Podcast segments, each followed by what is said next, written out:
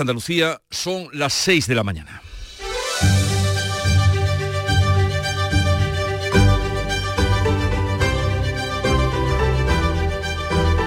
Despierta tu mente, descubre la realidad. En Canal Sur Radio, La mañana de Andalucía con Jesús Vigorra. ¿Habrá o no habrá investidura esta semana?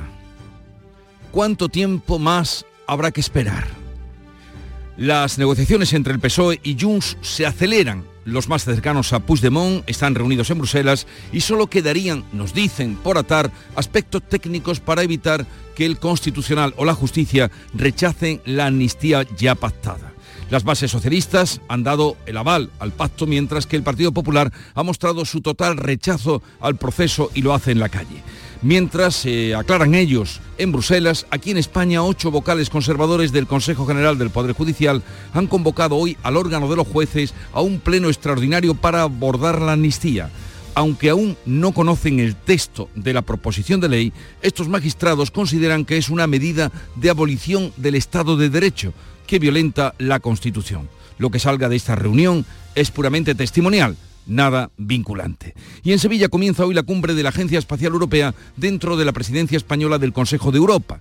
Más de 40 delegaciones de países se dan cita para tratar como asuntos principales el cambio climático y la sostenibilidad, el futuro de la exploración espacial y las nuevas lanzaderas de cohetes. Pero aquí en la Tierra, en el tema de comunicación ferroviaria, nueva incidencia en el tren Sevilla-Huelva Renfe baja del tren a todos los pasajeros y los hace andar junto a la vía más de un kilómetro para coger un autobús, una solución que causó sorpresa e indignación entre los usuarios. Las explicaciones a lo ocurrido las seguimos esperando. En Canal Sur Radio, la mañana de Andalucía con Jesús Vigorra. Noticias. Las que les vamos a contar a partir de este momento con Manuel Pérez Alcázar. Buenos días, Manolo. Buenos días, Jesús Vigorra. ¿Y el tiempo para hoy qué tal? ¿Cómo viene? Tiempo tranquilo, con pocas nubes y a lo sumo la lluvia débil que se va a dejar sentir en las sierras béticas. Han bajado las mínimas y las máximas van a perder también algún grado, oscilando entre los 21 de Málaga y los 19 de Jaén. Los vientos soplarán flojos y variables en el litoral mediterráneo oriental y del norte en el resto. Y vamos con el lío político de cada día. Este lunes faltan justo 20 días para que expire el plazo para lograr la investidura antes de la repetición de elecciones. Junts, el partido de Puigdemont, ha retomado la negociación. Frente a la urgencia del PSOE, pide calma y advierte de que si el acuerdo no es bueno, no habrá acuerdo. Manuel. Pedro Sánchez tiene ya el aval de las bases del PSOE. Algo más del 87% de los militantes han apoyado los pactos de investidura con Sumar y los, eh, y los independentistas. El número 3 del PSOE, Santos Cerdán, asegura que la investidura de Pedro Sánchez está más cerca. Estamos más cerca de lograr la investidura de Pedro Sánchez. Es el mandato que salió de las urnas el 23 de julio y la fórmula para lograrlo ha sido ratificada por la inmensa mayoría de nuestras bases. El secretario general de Jun, Jordi Turul, y el presidente del grupo parlamentario, Albert Batet, han regresado este domingo a Bruselas para retomar la negociación con el PSOE. Puigdemont enfrió el pacto el viernes. El eurodiputado de Junts, Tony Comín, ha asegurado que el acuerdo está cerca y pide calma en la negociación. La discreción es fundamental. Cuando se empieza a negociar, la discreción es fundamental. En general, en la vida, cuando las cosas están cerca, se están a punto de conseguir, es necesario más que nunca calma. Esquerra asegura que el acuerdo firmado con el PSOE es solo para la investidura y advierte de que deberán cumplir lo pactado para que la legislatura tenga continuidad. El PSOE mantiene su intención de celebrar el debate de investidura a final de esta misma semana, tras el regreso del rey del viaje a Dinamarca. El viernes y sábado Sánchez acude en Málaga al Congreso del PSOE Europeo. Comenzamos la semana y está todo por ver. La Junta Directiva del Partido Popular planteará hoy un frente común contra la amnistía. Feijóo y los varones populares eh, plantearán una ofensiva utilizando todos los instrumentos del Estado de Derecho para oponerse a la ley de amnistía y a los privilegios a Cataluña. Los populares han reunido a miles de personas este domingo en Valencia. Feijóo ha avanzado que utilizarán su mayoría en el Senado, en las comunidades autónomas y en los ayuntamientos donde gobiernan. No vamos a pasar una desde todas las instancias judiciales y vamos a defender a España desde todas las instituciones europeas. El presidente de la Junta, Juanma Moreno, asegura que Andalucía denunciará cualquier agravio y el trato de favor a Cataluña, como la condonación de la deuda, aunque no aclara si va a recurrir al Tribunal Constitucional como ha hecho o va a hacer Castilla y León. Dos mil personas se manifestaron contra la amnistía ante la sede del PSOE en Córdoba. Convocados a través de redes sociales, eh, se concentraban la pasada tarde ante la sede del PSOE y cortaban temporalmente la avenida del aeropuerto, una protesta similar a las que se han repetido el viernes y el sábado ante la sede federal del PSOE en Madrid. Además de en Córdoba, este domingo ha habido protestas en Barcelona, León, Vigo o Villarreal. Este mes hay manifestaciones convocadas en ciudades como Valencia, Madrid y Barcelona. Esta misma, semana serán en Sevilla, Murcia, Alicante o Santander. El Pleno del Consejo General del Poder Judicial se reúne esta tarde, ya saben ustedes que lleva cinco años cumplido, a petición de ocho vocales conservadores para pronunciarse contra la amnistía, texto que no conocen. El presidente del Consejo ha convocado un pleno que llega con gran división interna. Los vocales conservadores que lo han solicitado proponen que se adopte una declaración institucional contra la amnistía. Para que la declaración salga adelante será clave el voto del vocal Venceslao Olea, también conservador, pero que no se sumó a la iniciativa. El vocal progresista Álvaro Cuesta, que fuera diputado del PSOE, ha pedido que se desconvoque el pleno al considerarlo contrario al ordenamiento jurídico y anuncia que no asistirá. Su ausencia puede decantar la balanza. Y comienza hoy en Londres la feria de turismo más importante del mundo. Andalucía acude a World Travel Market con la intención de captar a los turistas más jóvenes. Los más jóvenes deciden en gran medida el gasto turístico de las familias. El consejero de Turismo Arturo Bernal explica que a este público se dirige la nueva campaña de la Junta que protagoniza Peter Dinklage, el actor de Juego de Tronos y que se va a emitir en los lugares más emblemáticos de Londres. La primera región, la primera gran marca mundial de territorio que hace una acción concreta y determinada en base a buscar a este tipo de público. Son aquellos que nacieron entre el año 95 y el año 2010. Andalucía quiere ganar posiciones en mercados de larga distancia como América del Norte o Asia Central. También va a potenciar el sello universal de Picasso dirigido a profesionales del sector turístico. Andalusian Crash es el lema de la campaña. Y Sevilla acoge hoy la cumbre de la Agencia Espacial Europea dentro de la presidencia española del Consejo de la Unión Europea. A la cita acuden más de 40 ministros. La cumbre europea del espacio arranca con la celebración de un Consejo de la Agencia Española como previo de la reunión interministerial de mañana con representantes de países europeos e iberoamericanos. La agencia quiere dar pasos decisivos para hacer del espacio un instrumento aún más importante para gestionar el cambio climático con el programa de observación Copérnico. El director de la Agencia Espacial Española, Miguel Belló, apunta a que se tomen decisiones relevantes sobre lanzadores y exploración del espacio y que Sevilla va a convertirse en un polo de oportunidad. El hecho de que la Agencia Espacial Española esté aquí, pues por el mero hecho de estar yo creo que también va a arrastrar y va a haber eh, empresas eh, nacionales que abran en Sevilla, incluso empresas internacionales que se plantean abrir en España. Hay muchas que ya nos han contactado que puestos a abrir en España se planteen venir a Andalucía porque está aquí la gente. El Tribunal Constitucional estudia hoy el primero de los recursos contra el impuesto a las grandes fortunas. La Junta de Andalucía ha recurrido la tasa del gobierno. La magistrada almeriense María Luisa Balaguer será la encargada de resolver hoy el recurso interpuesto por la Comunidad de Madrid. En su propuesta de resolución, Balaguer avala la creación del gravamen y dice que no supone una invasión del Estado en las competencias autonómicas ni menoscaba la capacidad tributaria de las comunidades. En libertad, el hijo del presidente del Tribunal Constitucional, Conde Pumpido, que había sido detenido en Madrid por una presunta agresión sexual a una prostituta. El juzgado lo ha dejado este domingo libre sin medidas cautelares junto a dos amigos tras visualizar las imágenes de las cámaras de seguridad.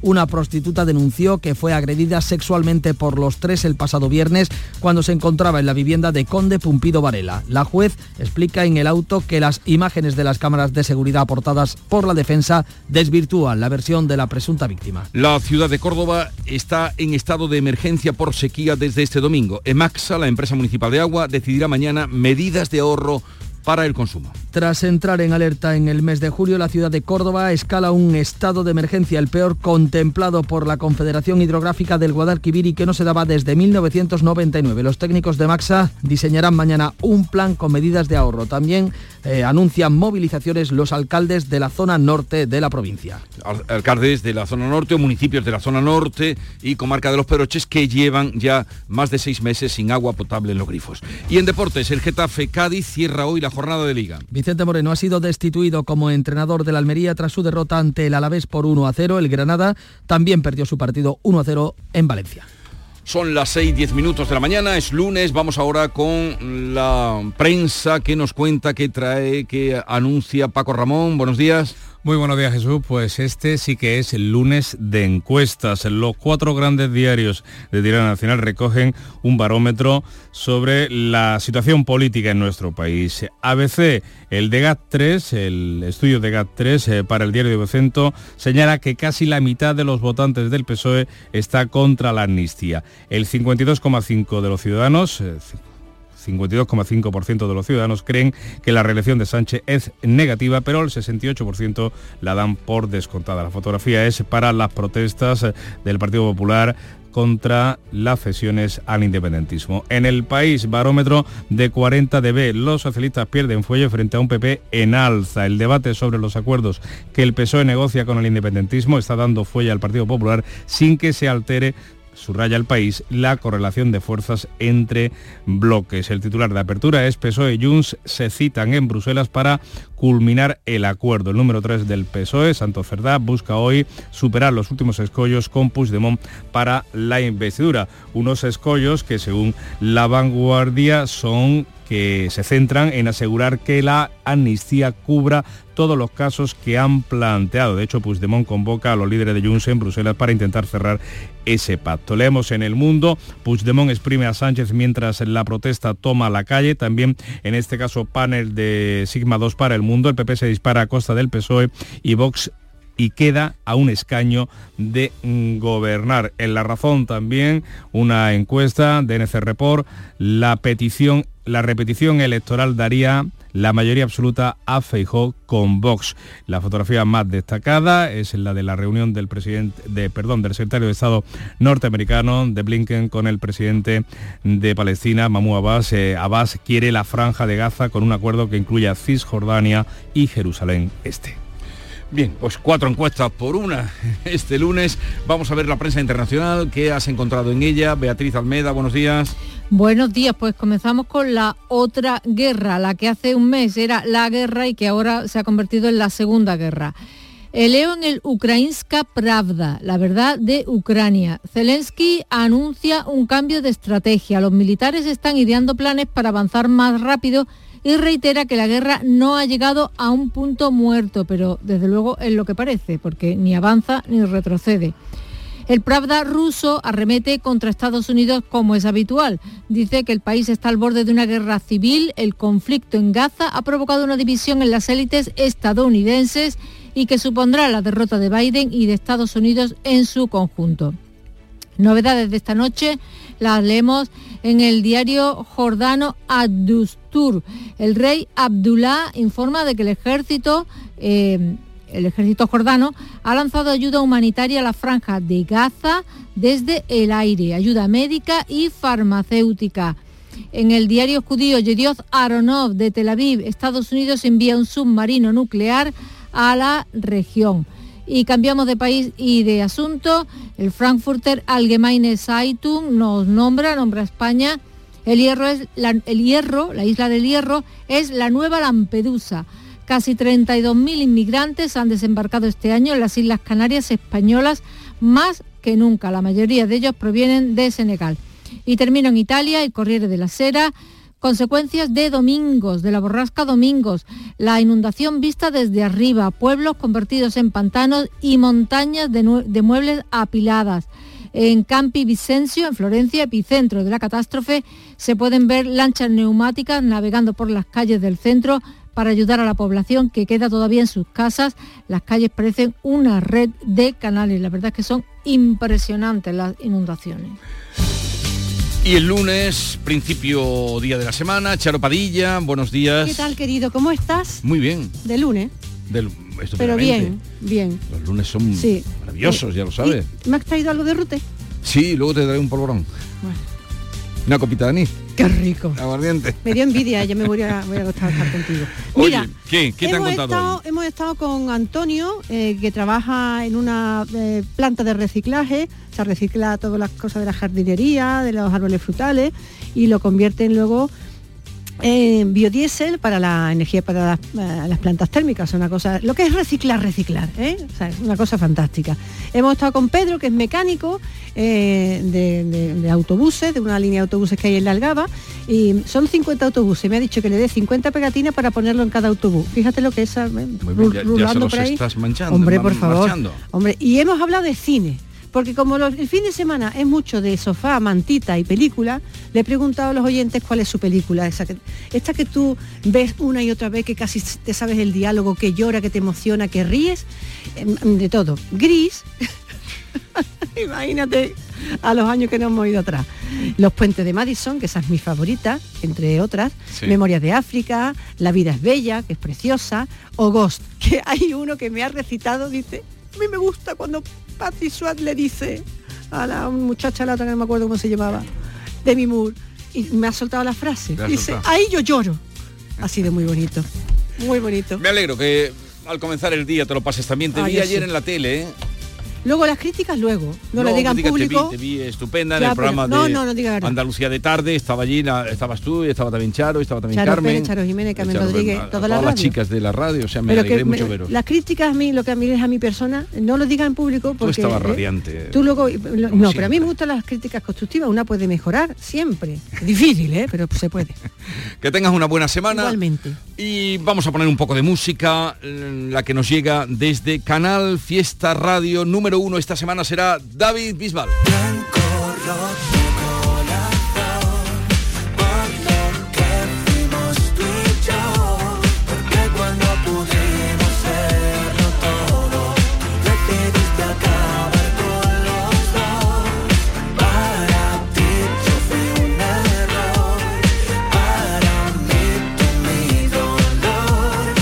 Y esta semana que nos alegrará el corazón o que nos lo partirá, está por vivir. Y eso es lo importante. Son las 6, 17 minutos, comienza la mañana de Andalucía, desde ahora y hasta las 12 la compartiremos y la viviremos en muchas cosas, pero ahora es el tiempo de la información.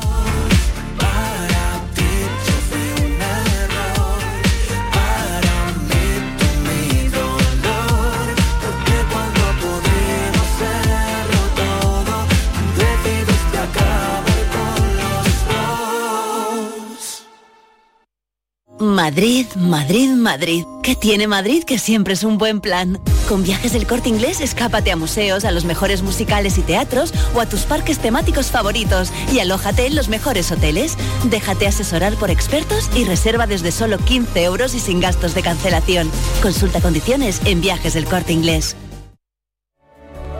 Córdoba avanza con Europa, con una administración más ágil y cercana, y gracias a la Estrategia de Desarrollo Urbano Sostenible Integrado, ha creado una plataforma e impartido formaciones para realizar trámites online con el Ayuntamiento. EDUSI Córdoba, cofinanciada por el Ayuntamiento de Córdoba y el Fondo Europeo de Desarrollo Regional. Una manera de hacer Europa. En Canal Sur Radio, la mañana de Andalucía con Jesús Bigorra. Noticias.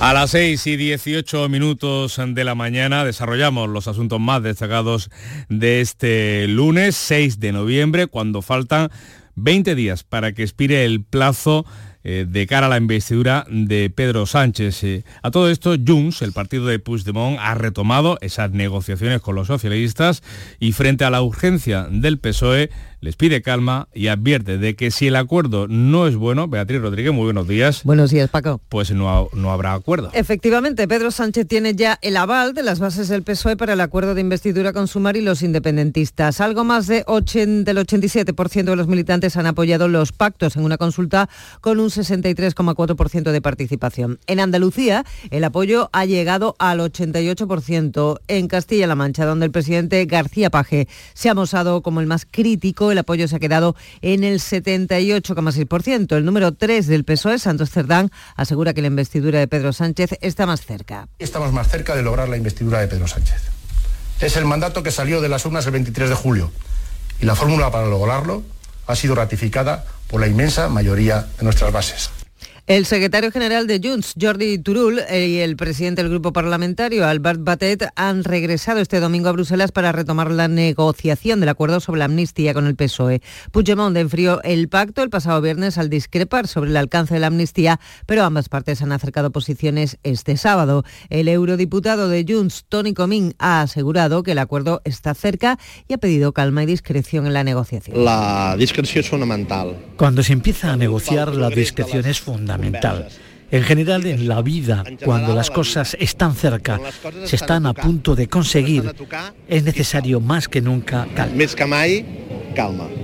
Y el líder de Esquerra Republicana ha advertido que el acuerdo firmado con el PSOE solo, es solo para la investidura de Pedro Sánchez. En una entrevista en el periódico, Oriol Junqueras ha subrayado que si el PSOE no cumple los pactos, la legislatura no durará. Si el Partido Socialista cumple los acuerdos... Si el PSOE cumple los acuerdos, llegamos a nuevos acuerdos, esos son buenos para Cataluña, entonces es más fácil que la legislatura tenga continuidad. Si el PSOE incumple los acuerdos, no llegamos a nuevos acuerdos, entonces será prácticamente imposible que la legislatura tenga continuidad.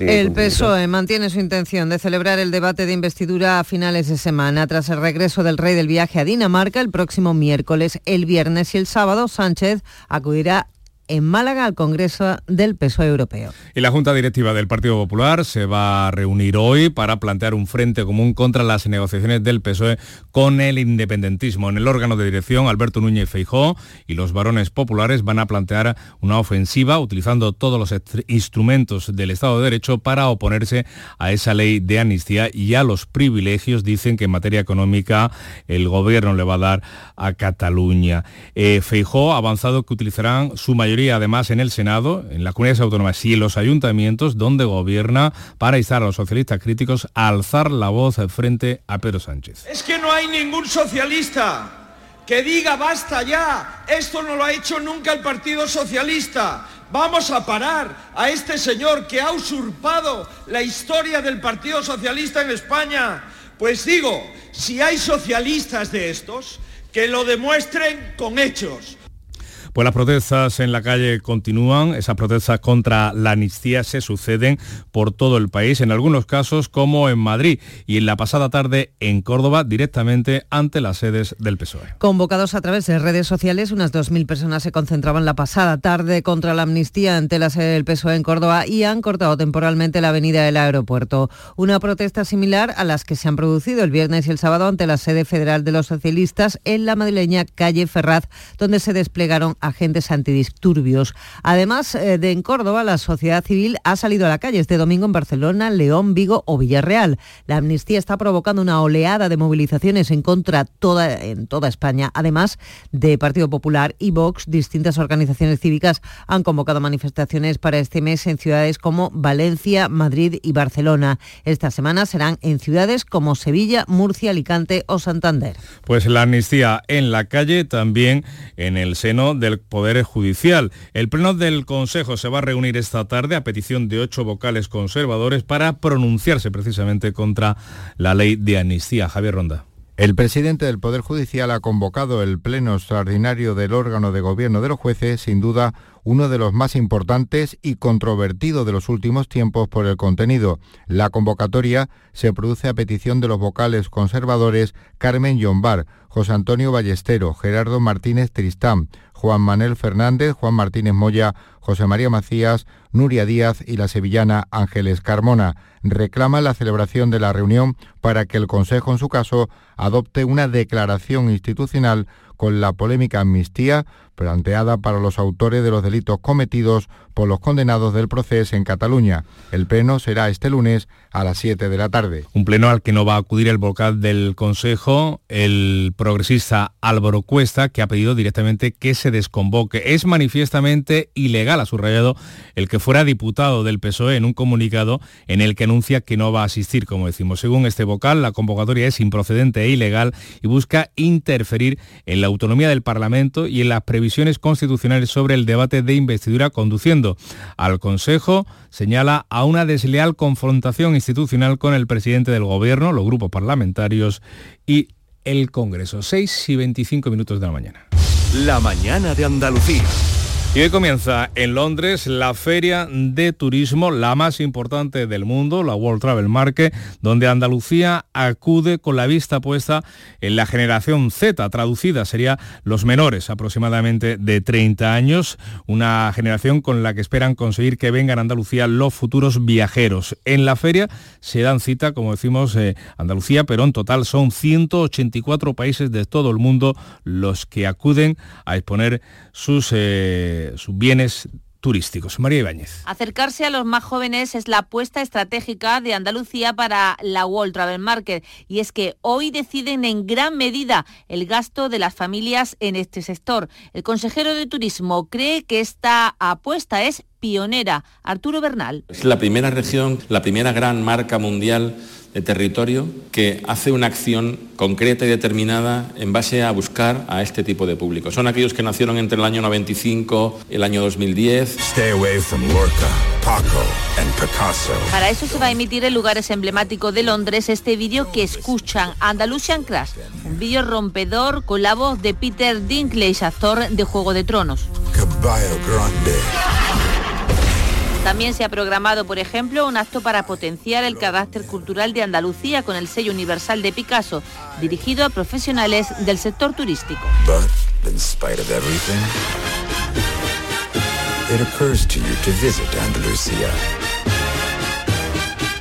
Don't say I didn't warn you.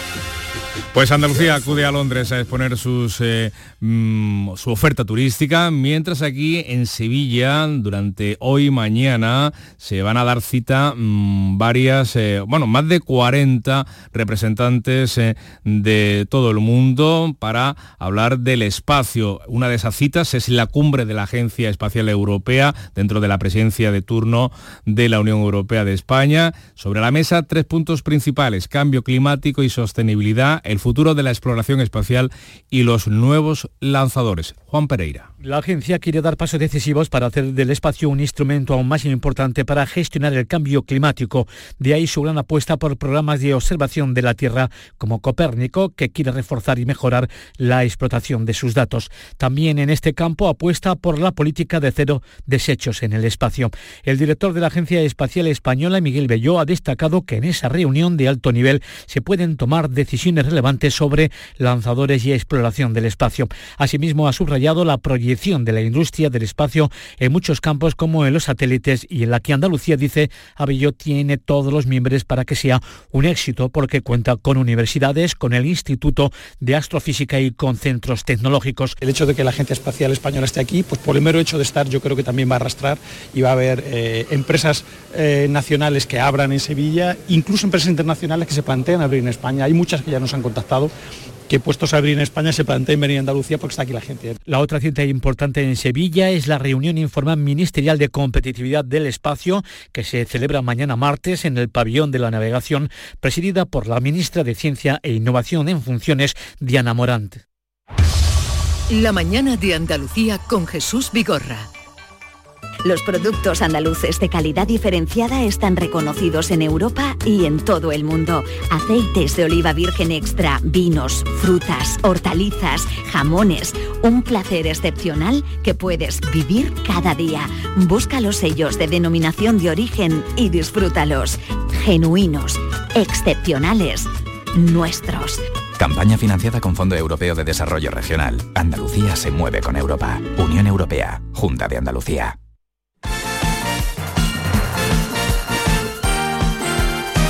6 y 28 minutos es el tiempo del deporte cuando queda un partido por concluir la jornada en Primera División. Carlos Gonzalo, buenos días. Hola, ¿qué tal? A falta de la disputa esta noche del Getafe Cádiz, la jornada número 12 en Primera nos deja estos resultados para los equipos andaluces. Betis 2, Mallorca 0, Celta 1, Sevilla 1, Alavés 1, Almería 0 y Valencia 1, Granada 0. Ha sido hasta el momento una jornada marcada por las decisiones arbitrales, tanto en los terrenos de juego como desde la sala de videoarbitraje. Están muy enfadados en el Mallorca, en el Celta o en el Granada. Por cierto, que el empate a cero del Real Madrid frente al Rayo deja como líder al Girona con dos puntos de ventaja sobre el Real Madrid y cuatro sobre el Barça. Entramos en semana de competiciones europeas. En Liga de Campeones mañana Shakhtar Fútbol Club Barcelona y Atlético de Madrid Celtic de Glasgow. El miércoles Real Sociedad Benfica, Arsenal Sevilla y Real Madrid Braga. En cuanto a la Europa League, el jueves se juegan los partidos Maccabi Haifa Villarreal, partido que se juega en Chipre, y también el Betis Aris Limasol. Acabó en empate a uno el partido más atractivo de la jornada en Primera Federación entre el Málaga y el Córdoba Club de Fútbol. Fernando Alonso, tercero en el Gran Premio de Brasil de Fórmula 1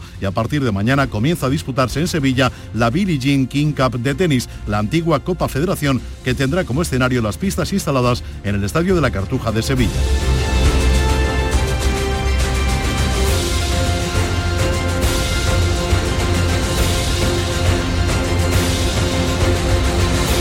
Canal Sur Radio.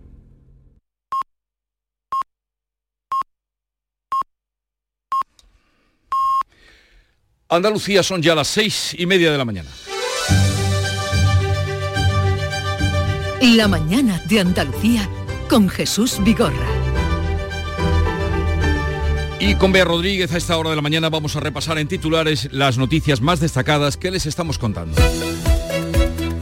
El partido de Puigdemont retoma la negociación con el PSOE a 20 días tan solo de la fecha límite para la investidura. Junts pide calma al PSOE cuyas bases han avalado a Pedro Sánchez para que negocie con los independentistas. En Andalucía el apoyo de los militantes ha sido un punto superior a la media con un respaldo del 88%. La dirección del PP se reúne hoy para plantear un frente común contra la amnistía mientras se suceden las protestas ante las sedes del PSOE, la última en Córdoba. El Pleno del Consejo General del Poder Judicial se reúne hoy para pronunciarse contra la amnistía. El presidente del órgano de gobierno de los jueces, Vicente Aguilar, te ha convocado esta tarde un pleno extraordinario a petición de ocho vocales conservadores y en contra de la petición del vocal progresista y exdiputado del PSOE, Álvaro Cuesta, que no acudirá a la convocatoria porque dice es ilegal. Andalucía acude a la Feria del Turismo de Londres, la mayor del mundo, pensando en captar a los menores de 30 años. La World Travel Market comienza hoy en la capital británica con la presencia de 184 países. La Consejería de Turismo ha diseñado una estrategia para atraer a los viajeros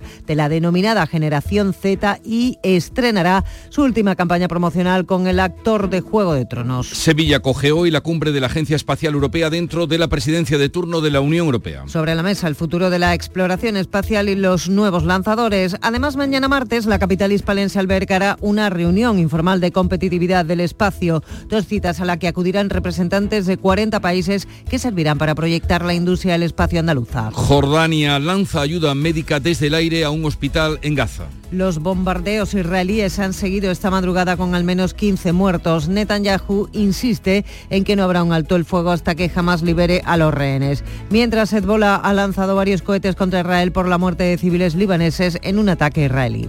Y vamos a recordar la previsión del tiempo para hoy. Lo vamos a tener tranquilo, con pocas nubes y a lo sumo un poco de lluvia débil en las sierras béticas. Han bajado las mínimas y las máximas perderán también algún grado. Oscilarán hoy entre los 21 de Málaga y los 19 de Jaén. Los vientos soplarán flojos y variables en el litoral mediterráneo oriental y del norte en el resto.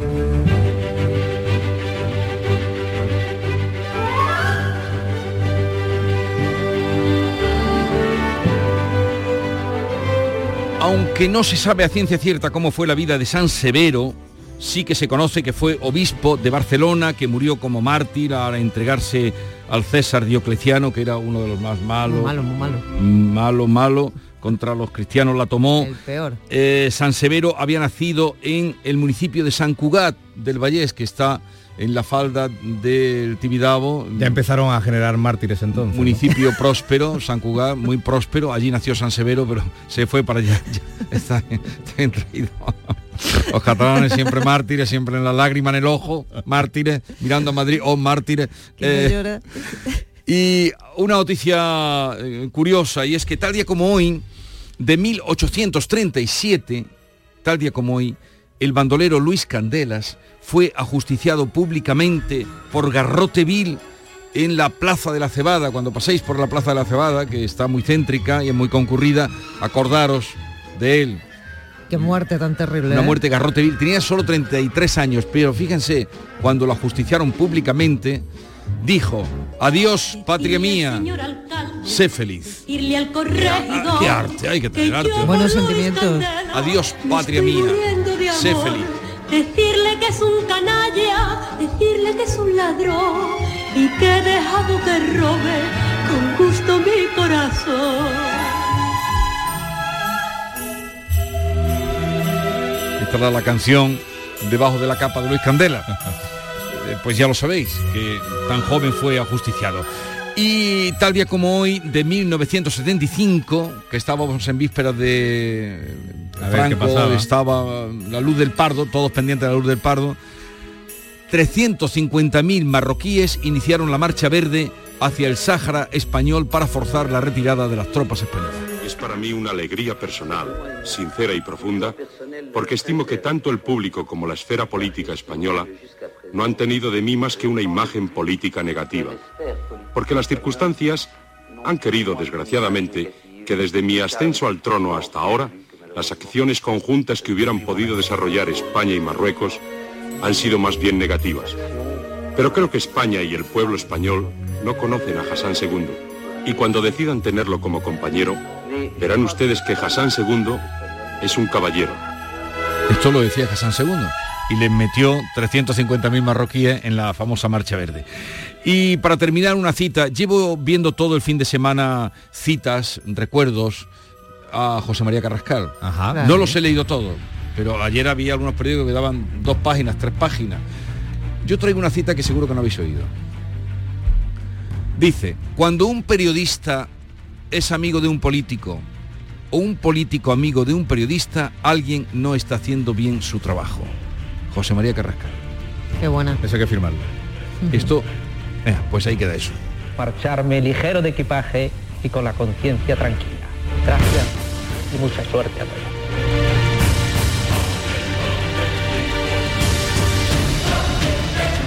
La mañana de Andalucía. Los bocadillos de siempre, con un sabor y una textura inconfundibles. Pates la piara, más buenos que el pan.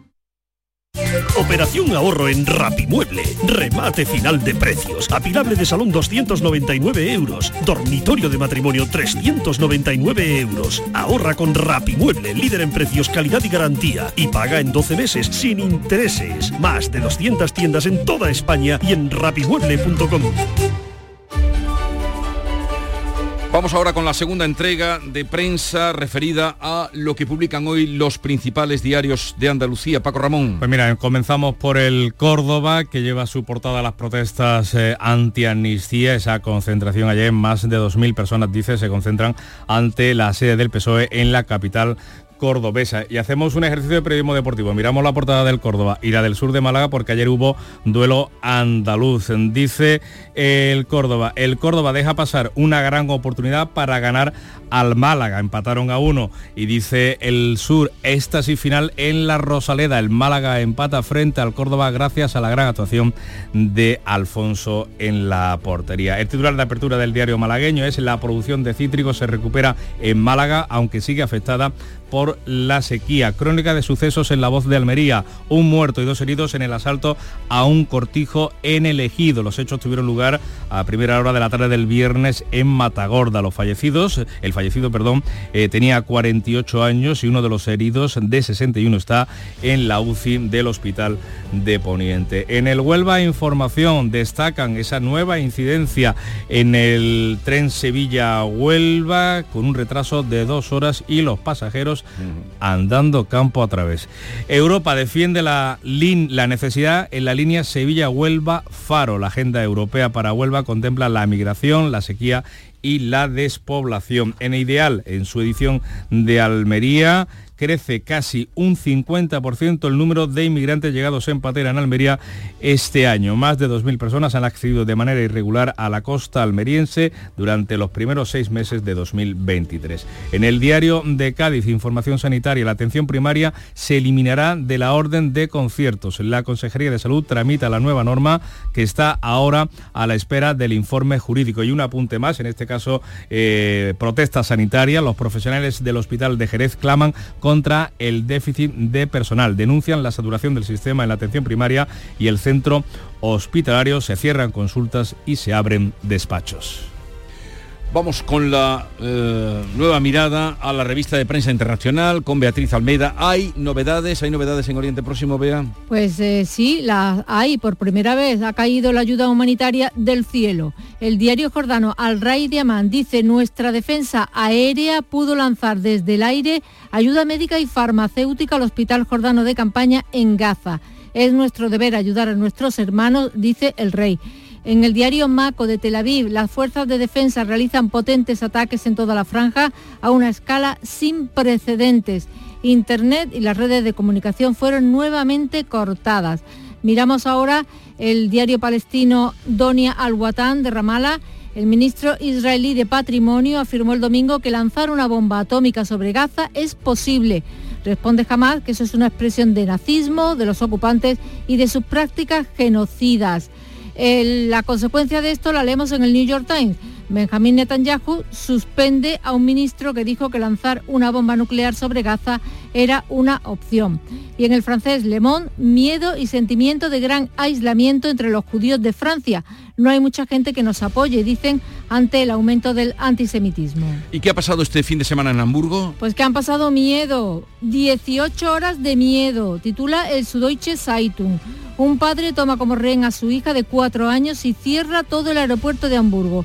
El hombre ya había secuestrado a la niña una vez. La pregunta eh, es cómo pudo llegar tan lejos. Pues leemos en el Hamburger Abendblatt que este hombre lanzó dos botellas incendiadas a modo de cócteles molotov en el aeropuerto y que disparó varias veces. Salman, eh, de 35 años, es turco y quería volar a Turquía con su hija. 3.200 pasajeros fueron evacuados. Miramos a Estados Unidos, a Donald Trump no le pasan factura ni los juicios que tiene abiertos ni las imputaciones. Pues mira, a un año justo de las elecciones, el New York Times publica una encuesta. Trump supera a Biden en cinco estados claves. Muchos votantes dicen que confían en Donald Trump más que en el presidente Biden en economía, política exterior e inmigración. Las elecciones en Argentina son a final de este mes. ¿Cómo están los candidatos? Pues leemos en Clarín que a dos semanas del balotaje, que así lo llaman las elecciones, balotaje, el escenario está parejo, aunque con una leve ventaja para Milei. Se publican eh, nueve sondeos, seis llevan arriba al libertario y tres al oficialista. ¿Y algún asunto de interés que nos recomiendes? Bueno, un reportaje que leo en el Washington Post, que no es un tema nuevo, pero que se agrava. La basura espacial está fuera de control. Alrededor de 25.000 piezas de satélites obsoletos, de cohetes y escombros, orbitan alrededor de la Tierra. Son una amenaza para los 9.000 satélites que tan necesarios son para las personas. Cada vez que una empresa quiera poner satélites en el cielo, debe tener un plan claro para retirarlos al final de su vida útil. Para que la humanidad no se quede sin espacio en el espacio, es hora de que todo el mundo limpie lo suyo. En el cielo y en la tierra. Ve, hasta mañana. Hasta mañana. 6.42 minutos, sigue la información en Canal Sur Radio. Hola hijo, ¿cómo te van las cosas?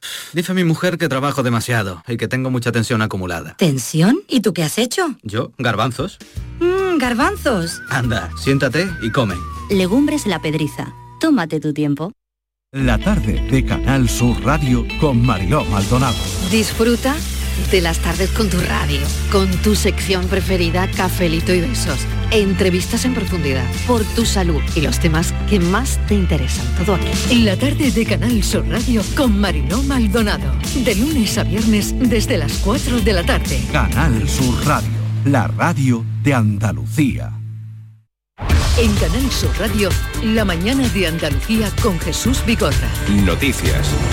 6 y 43 minutos salimos al exterior para contarles la última hora del conflicto en Oriente Próximo. Jordania ha lanzado esta pasada medianoche desde el aire un paquete de ayuda médica a un hospital en Gaza. Lo ha comunicado el rey Abdullah II a través de las redes sociales. Es nuestro deber ayudar, ha dicho, a nuestros hermanos en la guerra. Jordania es vecina de Cisjordania y es hogar de muchos refugiados palestinos. La esposa del rey, la reina Rania, es de padres palestinos precisamente y ha criticado abiertamente a Israel en el conflicto. Hace unas horas hablaba así en la CNN. La raíz de este conflicto es la ocupación ilegal, los asentamientos ilegales. Si no vamos directos al problema, entonces puedes matar a los combatientes, pero no eliminar las causas.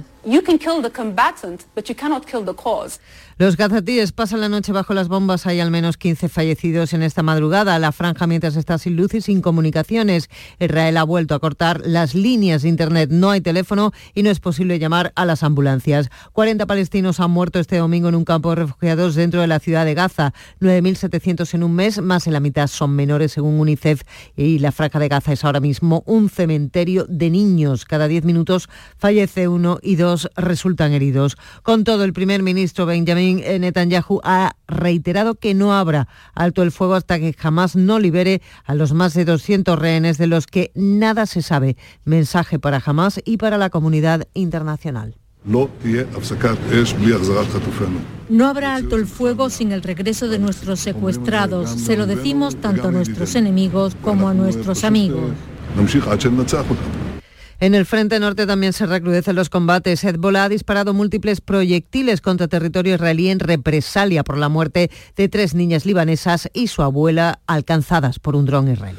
Pues em, de nuevo en Andalucía les contamos esa incidencia en el tren Sevilla-Huelva. Renfe bajaba del tren a todos los pasajeros, los hacía andar junto a la vía durante eh, o por espacio de más de un kilómetro para poder coger un autobús que lo llevará a destino. La línea de media distancia que une las ciudades andaluzas de Huelva y Sevilla acumula una nueva avería, según cuenta el diario Huelva Información. El episodio ocurrió el pasado sábado cuando un problema con el fluido eléctrico dejó parado un tren a la altura de la localidad onubense de San Juan del Puerto. Según los viajeros, Renfe pidió primero un tren diésel para remolcar el convoy hasta Huelva, pero finalmente se inclinó por bajar a los viajeros y hacerlos caminar junto a la vía hasta el lugar donde les esperaría un autobús. Una solución que causó sorpresa e indignación entre los usuarios. Pues nada, después de una, una hora y media esperando por una avería de Renfe, de Sevilla a Huelva, nos tenemos que ir andando un kilómetro y medio y esperar 40 minutos más a que venga un autobús.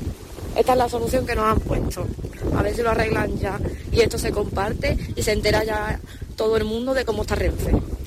Las averías de tren en la línea Huelva-Sevilla son cada vez más frecuentes. Recientemente, el pasado 20 de octubre, otra avería. Esta vez en la localidad sevillana de Carrión de los Céspedes obligó a bajar a todos los pasajeros para solucionar la incidencia. Sin embargo, pronto volvieron a los vagones por el frío que hacía esa noche. La avería se solucionó, pero el tren llegó a Huelva con más de dos horas de retraso pasada la una de la madrugada. Y en este caso, la aerolínea Air Nostrum va a compensar a los viajeros de un vuelo que el sábado dejó a más de 80 pasajeros en tierra en el aeropuerto de Peinador, en la ciudad de Vigo, para embarcar a la plantilla del Sevilla Fútbol Club. La compañía ha pedido disculpas por el incidente que califica de lamentable error achacable únicamente a la aerolínea. Según relatan los afectados, Air solo ofreció a los pasajeros la posibilidad de salir en autobús para por carretera hacia Madrid el domingo a las 8 de la mañana o bien esperar al lunes para tomar otro avión, lo que ocasionó que esto se agolpasen en los mostradores del aeropuerto de Peinador para hacer las correspondientes reclamaciones. Le contamos ahora que el Tribunal Constitucional va a estudiar hoy el primero de los recursos de las comunidades autónomas entre Andalucía contra el impulso a las grandes fortunas. La magistrada almeriense, María Luis Balaguer, será la encargada de resolver hoy el recurso interpuesto en su día por la Comunidad de Madrid. En su propuesta de, resolución, Balaguer avala la creación del gravamen y dice que no supone una invasión del Estado en las competencias autonómicas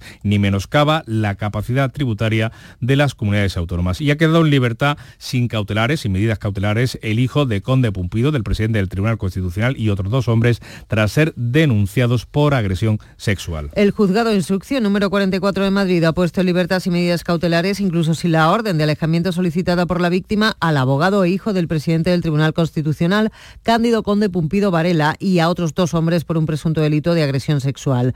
La juez señala que de lo actuado hasta el momento se estima que no concurre una situación objetiva de riesgo para la denunciante que justifique la adopción de la medida cautelar interesada. La prostituta denunció que fue agredida sexualmente por los tres el pasado viernes cuando se encontraban en la vivienda del hijo del presidente del Tribunal Constitucional en Madrid.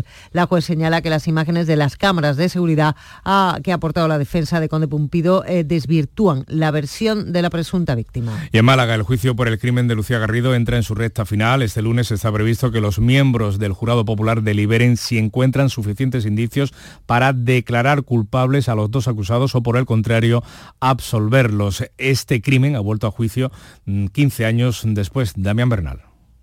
El Ministerio Público solicita para la expareja de la víctima mortal 24 años de prisión y 22 para el presunto autor material del asesinato. Este viernes, la Fiscalía ha considerado que concurre en ambos casos la circunstancia de atenuante simple de dilación extraordinaria e indebida en la tramitación del procedimiento, por lo que reduce ambas solicitudes de condenas un año.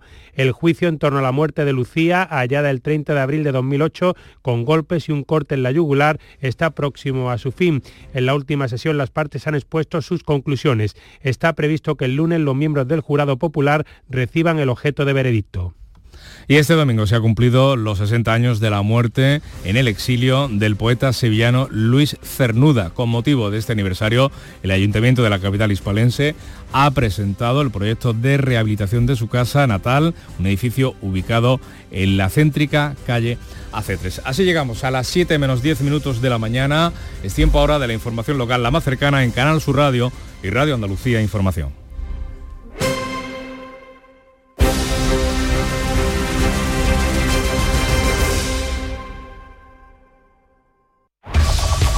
La mañana de Andalucía de Canal Sur Radio, las noticias de Sevilla con Antonio Catoni.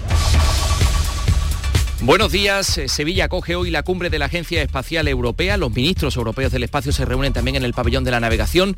El alcalde va a dar a conocer en Londres, en la Feria Mundial del Turismo, novedades sobre las conexiones aéreas de Sevilla pero en contraste con ello, nueva incidencia en el tren Sevilla-Huelva. Renfe baja del tren a todos los pasajeros y los hace andar junto a la vía más de un kilómetro para coger un autobús.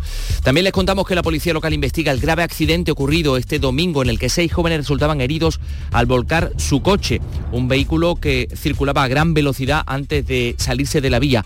No lejos de allí, pocas horas antes, se desalojaban a 1.600 personas de una discoteca, la Pandora, que quedaba precintada por incumplimiento de medidas de seguridad.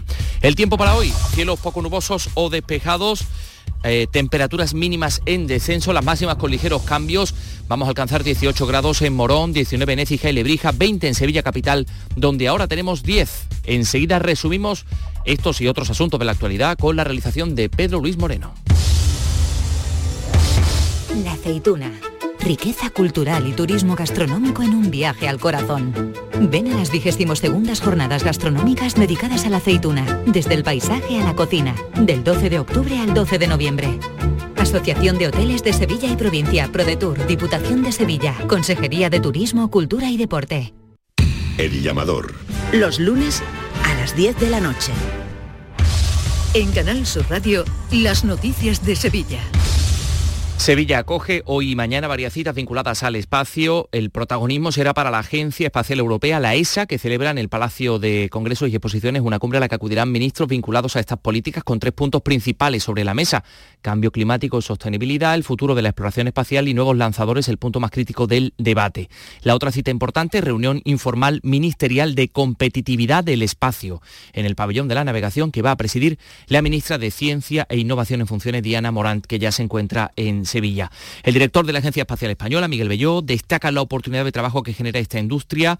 Dice que Andalucía tiene todos los miembros para desarrollar con éxito una industria espacial que ya es una realidad. Ya es una realidad la actividad espacial en Andalucía, va a ser más grande porque se abren oportunidades en muchos campos y, lo importante es poner los medios para tener los miembros para que esto funcione.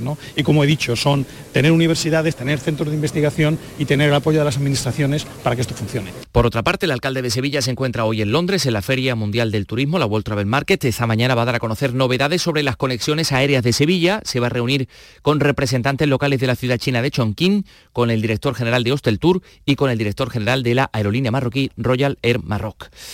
Pero decíamos encontrarse con ello nueva incidencia en el tren Sevilla-Huelva este pasado fin de semana. Renfe bajaba del tren a todos los pasajeros y los hacía andar junto a la vía más de un kilómetro para coger un autobús. Esto ocurría, según cuenta Huelva Información, a la altura de la localidad onubense de San Juan del Puerto, una solución que causó sorpresa e indignación entre los usuarios como esta. Pues nada, después de una, de una hora y media esperando por una avería de Renfe, de Sevilla Huelva, nos tenemos que ir andando un kilómetro y medio y esperar 40 minutos más a que venga un autobús. Esta es la solución que nos han puesto. A ver si lo arreglan ya y esto se comparte y se entera ya todo el mundo de cómo está Renfe. 6 y 53. Las noticias de Sevilla. Canal Sur Radio. La policía local investiga el grave accidente ocurrido la mañana de este domingo en el que seis jóvenes de entre 18 y 25 años resultaban heridos al volcar su coche. Ocurría en el polígono Calonge, en la calle Aviación, que discurre junto a la Ronda Urbana Norte. 480 para Ahí eh, escuchamos esos sonidos del rescate. El conductor perdía el control del vehículo, quedaba atrapado dentro, tuvo que ser rescatado por los bomberos. Tanto él como el resto de ocupantes sufrieron heridas de diversa consideración. A los servicios de emergencia les ha llamado la atención la gran velocidad con la que tenía que ir el vehículo porque desde la curva, la curva en la que chocó contra unos separadores hasta donde quedó volcado hay una distancia de 113 metros nada más y nada menos. La policía local, por otra parte, sigue realizando inspecciones a los locales de ocio nocturno. En la madrugada del domingo fiscalizaba 15 locales y precintaba una discoteca en el polígono Store, en la calle Gramil, tras desalojar de su interior a 1.600 personas. Ahí estaban bailando. Se trata de la discoteca Pandora, local que abría sus puertas el 27 de octubre, que cuenta con un aforo de 2.000 personas y una semana después pues, ha quedado desalojada y precintada. ¿Por qué? Porque se detectaban graves incumplimientos en las medidas de seguridad, ya que la vía de evacuación estaba completamente bloqueada por la aglomeración de público que entraba y salía por las salidas de emergencia en una zona que estaba acotada por vallas. También se precintaba una tienda de alimentación por venta de alcohol fuera del horario permitido y un bar de la Plaza Nueva porque cedía eh, en un 30% el aforo permitido. Por otra parte, eh, la portavoz de Con Podemos Izquierda Unida en el Ayuntamiento de la capital, Susana Hornillo, ha reclamado medidas para recuperar la convivencia en la avenida Emilio Lemos de Sevilla Este, alterada como resultado de la actividad de otra discoteca, la Living. El pasado 27 de octubre se produjo un tiroteo en las puertas de, esta, de este establecimiento. Hornillo se ha reunido con residentes del barrio, ha dicho que el alcalde debe explorar alternativas para garantizar el descanso y la tranquilidad. Exigimos al alcalde que explore cuáles son las opciones posibles para poner punto y final a este problema, incluyendo permutar el local de zona, es decir, llevarlo a otra zona donde su actividad no se interponga con la convivencia normal de un vecindario como el de Sevilla Este. Les contamos también que se investiga la desaparición de un joven de 23 años del que nada se sabe desde hace una semana. Se trata de José Antonio Hernández Barrul, al que su familia y amigos conocen como Aarón. Se marchaba de su domicilio en el barrio de Torreblanca dejando su documentación y su teléfono móvil. Este domingo la Policía Nacional inspeccionaba un almacén abandonado de Alcalá de Guadaira donde podría haber estado este joven y su familia, su tío Juan Manuel dice que, bueno, pues no saben nada y que es un chico muy, muy casero, con fuertes lazos familiares. Sí, sí, sí, es un niño de su casa un niño normal, bien, sale como, como un joven cualquiera, viene a su casa y en fin, un niño muy familiar, muy querido por la familia, ¿sabéis? Nos extraña esto, esta situación nos extraña, porque ya son muchos días y lo estamos pasando muy mal. Son las 6 y 56. Vuelve el Cross Internacional de Itálica a la ciudad romana de Santiponce. Disfruta del mejor cross del mundo el 12 de noviembre. Este año como novedad, primer cross inclusivo para deportistas con discapacidad intelectual. Colabora Fandi, Federación Andaluza de Deportes para Personas con Discapacidad Intelectual. Más info en crossinternacionaldeitalica.es. Diputación de Sevilla. Este martes os esperamos en el Auditorio Nissan Cartuja de Sevilla para disfrutar del show del Comandante Lara, en vivo y en directo. Comenzamos a las 6 de la tarde. Y gracias a este maravilloso público, el show del Comandante Lara. Vive una tarde espléndida de alegría, humor e ingenio con el show del Comandante Lara, con la colaboración del Auditorio Nissan Cartuja. Este lunes, a partir de la una de la tarde, llega el análisis de la actualidad del deporte en Canal Sur Radio con la jugada de Sevilla. En directo, desde Sin Remedio, vibra con la mejor música y grita de emoción con los partidos más épicos. En Sin Remedio, calle Arcos 33, Los Remedios. En Canal Sur Radio, las noticias de Sevilla. Con Antonio Catoni. En la agenda del día apuntamos, UGT y comisiones obreras convocan para hoy una manifestación contra la siniestralidad laboral con el lema trabajar no debe costarle a nadie ni la salud ni la vida. Va a partir a las 11 de la mañana de la Plaza Nueva y discurrirá hasta la Encarnación. Hoy se abre una convocatoria extraordinaria de la empresa municipal de la vivienda de Envisesa en la que se puede solicitar una de las 125 VPOs en venta de la zona del Pítamo Sur Bellavista, en las traseras de la urbanización Los Jardines de Hércules.